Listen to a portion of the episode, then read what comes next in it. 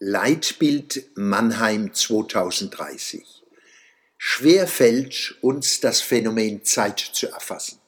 Da Zeit nicht anschaulich ist, behelfen wir uns mit Bildern aus unserer Raumerfahrung.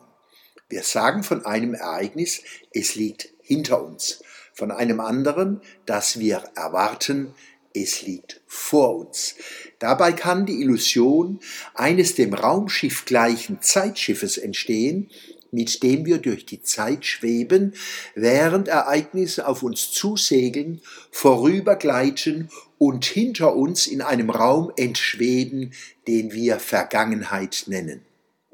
Genaue Betrachtung lässt uns die Illusion erkennen. Das Künftige kommt uns nicht entgegen und wir begegnen ihm nicht wie einem Haus am Straßenrand. Kinder kommen ihren Eltern nicht entgegen, sondern aus ihnen hervor. Das Vergehende erzeugt das Werdende. Die blutende Wunde zwischen Vergehen und Werden ist die immerwährende Gegenwart. Wir schaffen das Jahr 2030 schon jetzt mit jeder Handlung und Unterlassung, ob geplant oder unbedacht. Dabei ist unser Verhalten wohl wirkmächtiger als unsere Ideen. Dennoch müssen wir Visionen und Pläne entwickeln. Sie können hilfreich sein, sofern sie unser gegenwärtiges Handeln anleiten. Wir können durch unser alltägliches Verhalten mitbestimmen, wie die Welt im Jahre 2030 aussehen wird. Das Schlüsselwort für gewollte Folgen unseres Handelns heißt Nachhaltigkeit. Sie wird scheitern, wenn wir der überhitzten Beschleunigung durch Globalisierung in allen Lebensbereichen nicht Widerstand leisten.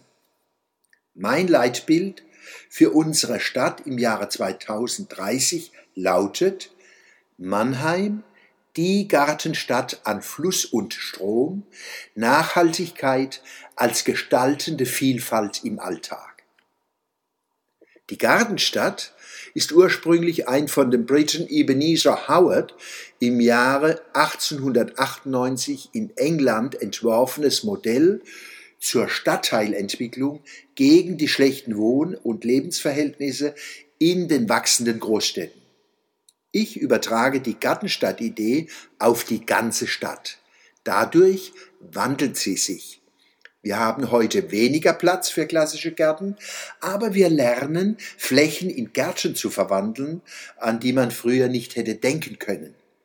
Ich plädiere für die Zusammenarbeit der neuen Bewegungen Urban Gardening, das heißt urbanes Gärtnern, mit Haus- und Schrebergärtnern und den Pflegern städtischen Grüns wie Parks und Friedhöfen.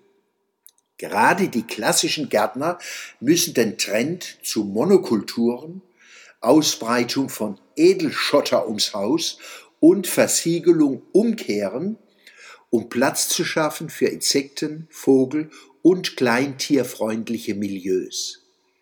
Kein Stück Land ist zu klein, kein Balkon zu schmal, um nicht positive Wirkungen hervorzulocken.